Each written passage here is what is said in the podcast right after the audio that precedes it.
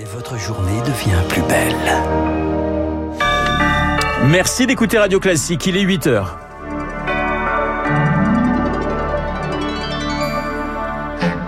La matinale de Radio Classique avec Renaud Blanc. Et voici les titres du journal. Il plaide la constance. Emmanuel Macron assume sa politique économique aux 20h de TF1. Il récuse aussi toute forme de mépris vis-à-vis des Français.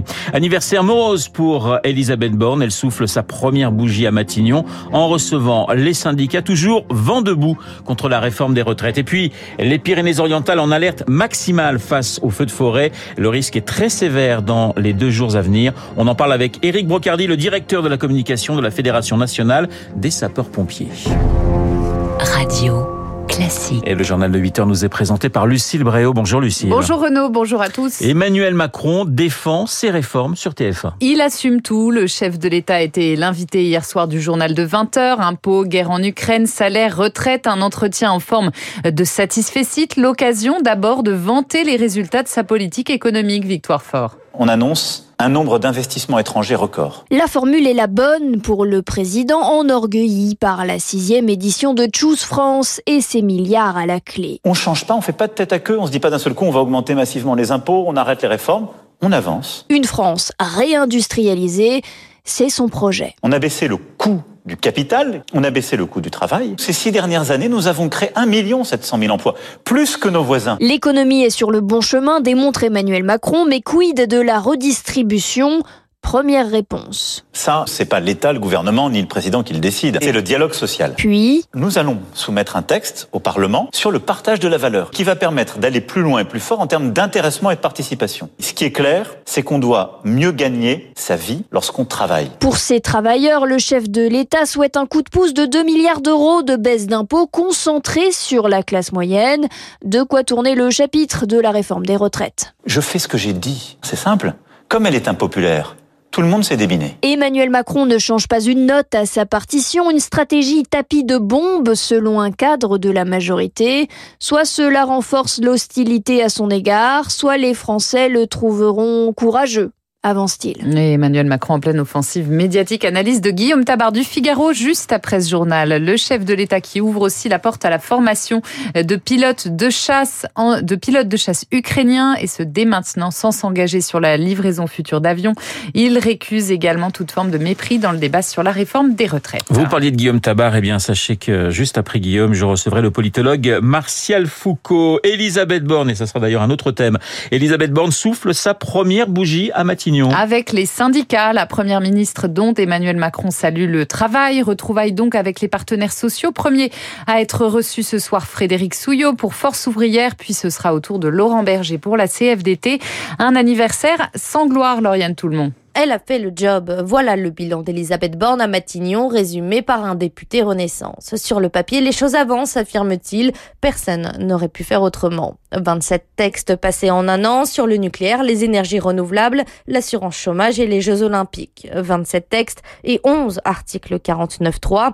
11 fois le passage en force comme seul recours. Dernier exemple en date, la réforme des retraites. Impossible d'afficher un bilan flatteur, regrette un stratège de la Macronie qui rappelle le contexte politique, une majorité relative, pas très unie, pas d'interlocuteur fiable dans l'opposition et un président de la République qui donne des injonctions contradictoires. La première ministre a désormais moins de deux mois pour relancer le quinquennat, la réforme du travail, celle de l'immigration et une poignée de textes à faire voter, rappelle un cadre de la majorité. Avec ça, elle pourra dire j'ai fait passer la feuille de route, pourquoi je ne peux pas rester, dit-il. Réponse à partir du 14 juillet, date limite fixée par Emmanuel Macron avant un possible remaniement. Alors Yann Tout-le-Monde, aux États-Unis, l'alerte de la secrétaire au Trésor, Janet, Janet Yellen, un défaut de paiement est possible dès le 1er juin selon elle. Joe Biden rencontre aujourd'hui les responsables de l'opposition parlementaire pour l'éviter. Lucille, cette question à présent, comment désengorger les urgences? Emmanuel Macron l'a promis, ce sera fait d'ici la fin de l'année. Pour atteindre cet objectif, le ministre de la Santé veut recruter 2000 à 3000 assistants de régulation médicale,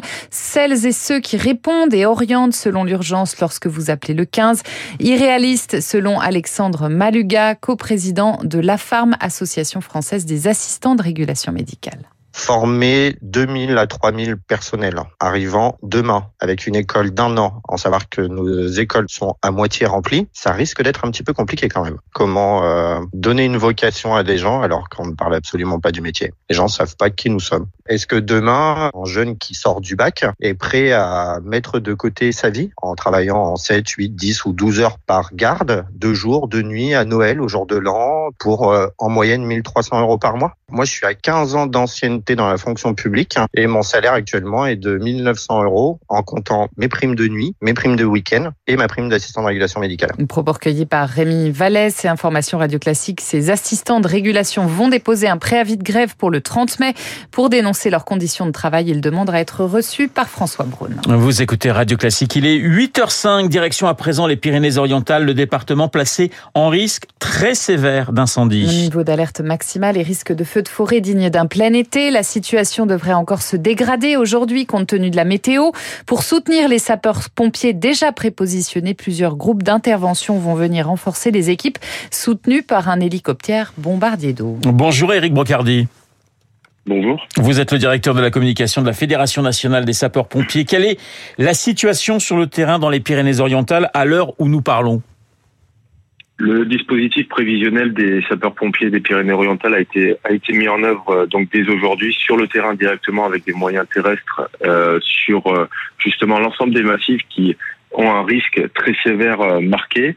Et en plus de cela, vous avez vu des renforts de sapeurs-pompiers arrivant directement de l'Ardèche, de l'Hérault mais aussi de l'Aude, qui ont qui sont venus donc prêter main forte dans le cadre prévisionnel. On est vraiment sur une attitude de prévention Ouais. pour qu'à tout moment on puisse déclencher les moyens de secours nécessaires pour toujours être dans la stratégie euh, d'attaque massive sur feu naissant. Donc euh, c'est tout l'intérêt d'avoir prépositionné euh, à la fois des moyens terrestres, mais aussi les moyens aériens, la sécurité civile avec des hélico- hélicoptères bombardiers d'eau. Mais ce que vous craignez, c'est c'est un été extrêmement difficile, un été de tous les dangers? On craint effectivement un été de tous les dangers dans le acte 2 après la saison euh, 2022 que vous avez vu euh, forcément impacté par euh, 72 000 hectares euh, partis en fumée. Il faut savoir que les Pyrénées-Orientales, pour euh, euh, la, simple ex- explication, euh, avaient, on va dire, un, niveau euh, de superficie brûlée euh, dépassant les 1500 hectares. On ne sommes pas encore rentrés dans les saisons les plus les plus chaudes, que déjà 900 hectares sont partis en fumée euh, depuis le 1er janvier euh, 2023 sur ce département. Donc euh, ce n'est pas que le pourtour méditerranéen qui euh, aujourd'hui est impacté, mais euh, c'est l'ensemble euh, du territoire national comme nous l'avons- vu l'année dernière. Donc effectivement, euh, nous attendons une situation euh, euh, très compliquée euh, dès lors que les, les fortes chaleurs vont arriver. Euh, il faut savoir aussi que les Pyrénées-Orientales, pour simple exemple aussi, euh, même s'ils ont subi quelques pluies dernièrement, ça n'a pas suffi puisque ça a pu permettre de couvrir, on va dire, le niveau végétal à raison d'une journée euh, à peu près, et qu'au-delà de ça, on est déjà un risque très sévère. hein. Donc, euh, on est vraiment sur un sujet, euh, on va dire, de disponibilité du couvert végétal euh, vraiment très enclin à un risque d'incendie très fort et très marqué. Le recrutement, Éric Brocardi, le département des Pyrénées-Orientales, c'est 2200 pompiers volontaires, 350 sapeurs-pompiers professionnels. Est-ce que c'est suffisant aujourd'hui? Écoutez, euh, c'est vrai qu'on pourrait penser qu'au regard du chiffre, euh, ça ne semble jamais suffisant. On aimerait bien avoir, comme euh, nos collègues de la police euh, nationale ou de la gendarmerie, euh, un sapeur-pompier, une sorte de la sécurité intérieure près de chaque, de, de, de- proche de chacun chez soi. Mais néanmoins, aujourd'hui, il faut savoir que cela compte surtout sur une disponibilité du sapeur-pompier volontaire. Vous l'avez dit vous-même au niveau des chiffres. C'est vrai qu'on a besoin de continuer à renforcer euh, l'ensemble euh, des 6100 casernes de secours parce qu'aujourd'hui c'est une question d'attractivité, que l'on soit sapeur-pompier professionnel ou volontaire, Euh, c'est une question de recherche de sens au quotidien qui permettent aujourd'hui de pouvoir venir revêtir l'uniforme des sapeurs-pompiers. On parle effectivement plus de crise de vocation plutôt que de de crise réellement de euh, du volontariat en elle-même. Ça veut dire que globalement aujourd'hui, euh, si aujourd'hui on est en quête de sens au quotidien dans euh, n'importe quelle mission professionnelle, il est certain aujourd'hui que euh, l'ensemble des pompiers euh, aujourd'hui peuvent représenter quelque part un sujet de vouloir porter euh, secours, de pouvoir protéger l'environnement. Euh, C'est tout ce spectre large qui per- permet d'être aujourd'hui utile et qui permettrait à, à, à l'ensemble et à l'avenir d'atteindre euh, ce fameux chiffre de 250 000 sapeurs-pompiers volontaires euh, d'ici 2027. C'est ce que prône la Fédération nationale des, des sapeurs-pompiers de France. Merci Eric Brocardi. Je rappelle que vous êtes le directeur de la communication de la Fédération nationale des sapeurs-pompiers de France.